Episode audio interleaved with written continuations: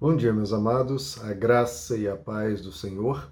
Eu sou o pastor Rômulo Pereira e eu queria refletir com vocês a respeito de uma questão que foi disparada por um episódio, né? inicialmente por causa de uma pregação de um pastor renomado, um pastor reconhecido aí no país inteiro.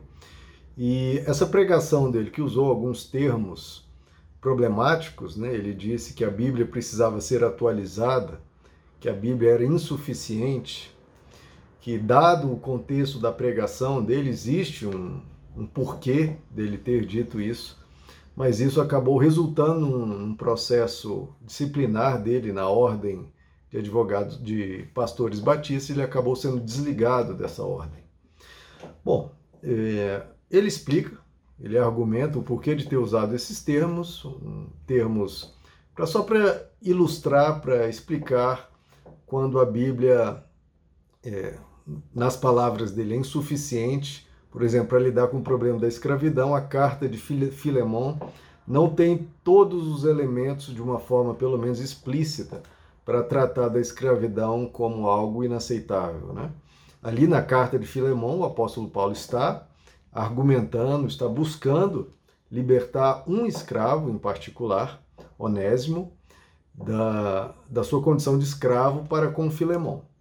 Mas dali para tirar, para extrair dali que a escravidão como um todo é pecaminosa e inaceitável, é, é um longo trecho, é um longo, um longo caminho. Por isso que a cristandade, olha que coisa horrível, por séculos adotou a escravidão e de uma maneira é, horrenda mesmo, de uma maneira desumana, de uma maneira que está é, quase que tomada de diabolismo em toda a sua estrutura. Então, ele usa esses dois termos, a Bíblia precisa ser atualizada e é insuficiente, dois termos que eu particularmente acho provocativas demais, para dizer o mínimo, e realmente não, não gosto dessas expressões. Realmente eu acho expressões infelizes. Então, não acho que sejam os termos adequados. Mas é, ele levanta essa questão e eu queria debater essa questão. A gente poderia falar sobre o desligamento, se é uma atitude correta ou não para um pastor com 30 anos de atividades, pregando o evangelho e tudo mais, se esses dois termos, essas duas palavras seriam suficientes né, para o desligamento. Mas eu quero deixar um pouco de lado isso e quero tratar dessa questão. Quando aplicar a Bíblia da maneira correta, queridos? Porque essa é uma dificuldade que os cristãos têm e não deveria ser assim. Não deveria. É, é, ler as Escrituras e compreendê-las e trazê-las para a nossa vida diária e para o nosso contexto social, para a nossa época atual, tem as maneiras corretas de fazer isso.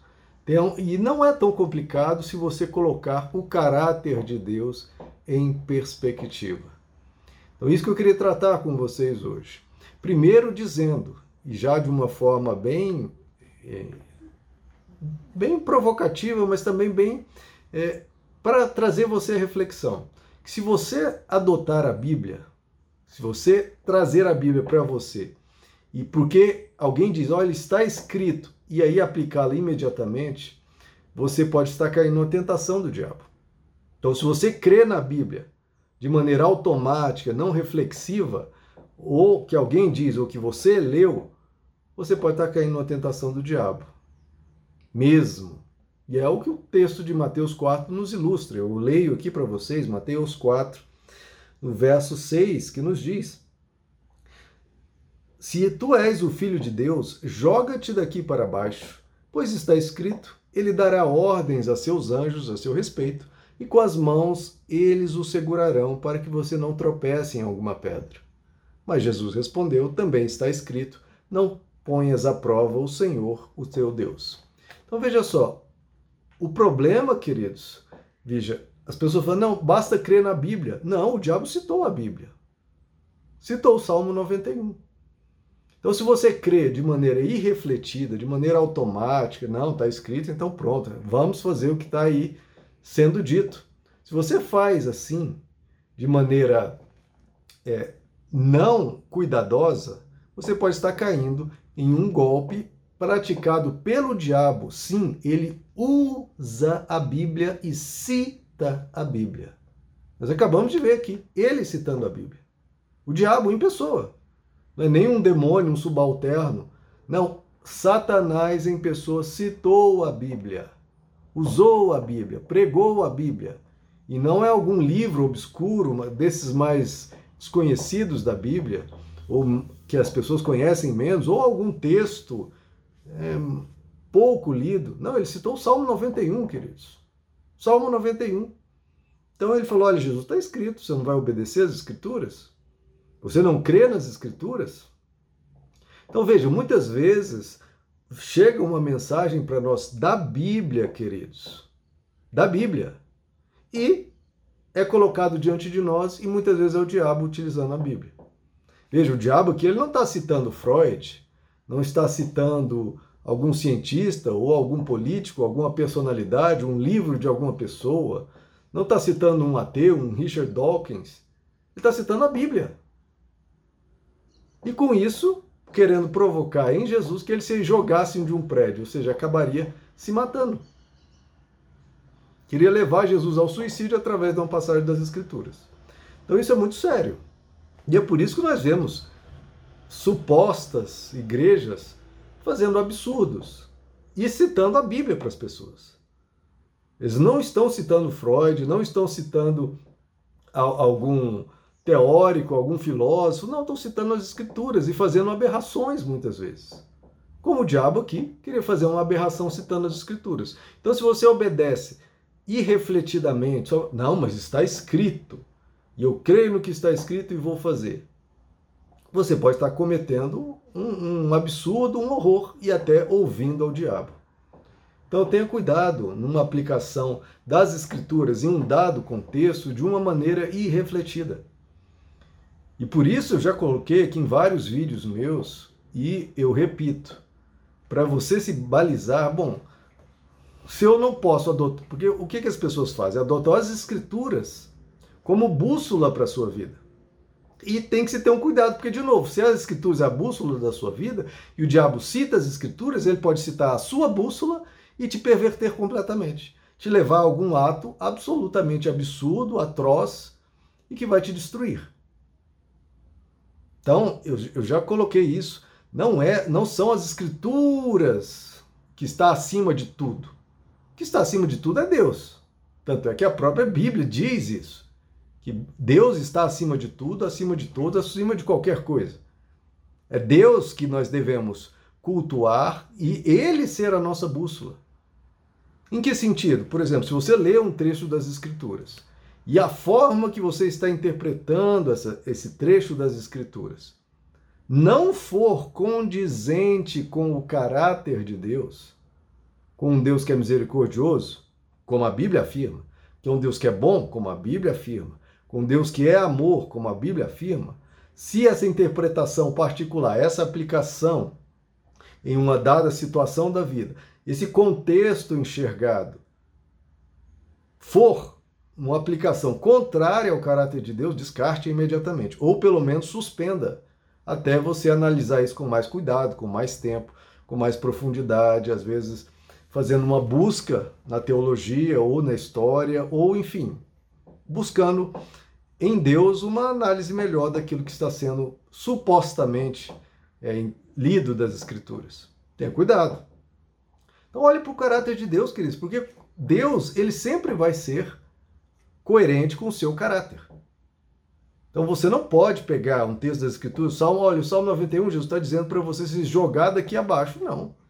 Deus não ia me dar uma ordem dessa, Deus não ia me fazer vivenciar algo desse tipo dessa natureza.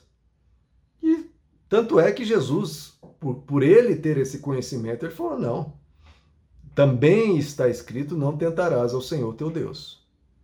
Então, se você tiver um conhecimento é, é, macro das Escrituras, um conhecimento geral e mais profundo das Escrituras, você vai conseguir citar um dado versículo que contrapõe aquela interpretação daquele texto que alguém está te colocando, ou você mesmo se colocando. Mas, muitas vezes, as pessoas, especialmente hoje em dia, que ninguém lê as escrituras, as pessoas não vão saber dizer, ah, mas também está escrito. As pessoas não vão saber, você talvez não saiba. E nem precisa temer, Porque se você olhar para o caráter de Deus, que ao longo dos anos, ouvindo pregações ou lendo a Bíblia aqui e acolá, você captou isso, que nosso Deus é um Deus amoroso, nosso Deus não ensina absurdos, não ensina é, é, tolices, não ensina atrocidades. Então, se você vê alguém citando as Escrituras para ensinar a intolerância, para ensinar uma atrocidade, um absurdo, algo sem pé nem cabeça, algo sem sentido, algo tolo, absurdo, não vá nesse sentido, porque você sabe que Deus não é assim. Ah, mas a interpretação da pessoa parece coerente, parece fazer total sentido do que ela está lendo aqui, ela está citando, tudo bem, mas você não sabe exatamente. Você não leu as línguas originais, não conhece o contexto cultural, histórico ali correto, você não sabe talvez outras passagens das Escrituras. Ah, mas ele citou três versos que corroboram com a interpretação dele. Sim, mas às vezes tem cinco que desabonam aquela interpretação que na verdade mostram a interpretação correta. Então não siga alguma maluquice porque alguém supostamente está citando as escrituras. Está lendo ali o texto, mas fazendo uma interpretação, uma aplicação totalmente equivocada, queridos. De novo, não é questão de citar a Bíblia. Ah, mas aquela pessoa citou as escrituras. Sim, igual o diabo também citou. As pessoas ficam impressionadas com isso. Ah, citou a Bíblia. Sim, o diabo citou também. Tem que saber se isso tem a ver com o caráter de Deus ou não. Se tiver um conhecimento das escrituras, saber o que mais a Bíblia fala a respeito daquilo. Ou seja, mas também está escrito: não tentarás o Senhor teu Deus. Mas se você não tiver esse conhecimento amplo das Escrituras, olhe para o caráter de Deus, que coloque um pé atrás, não vá nessa direção. Então, cuidado com a citação, citação pura e simples das Escrituras, porque isso pode ser enganoso, pode ser perverso, até como que nós estamos vendo, e até mesmo diabólico. Então, cuidado, queridos, muito cuidado. Então, nunca interprete a Bíblia contrariamente ao caráter de Deus. Nunca. Porque para fazer isso, você teria que ter um conhecimento extremamente vasto das Escrituras, extremamente perfeito das línguas originais e ainda assim, em geral, vai incorrer em erro. Porque, queridos, para você atribuir algo muito claramente ruim ou absurdo em uma orientação divina, olha, me desculpe, não vai dar certo.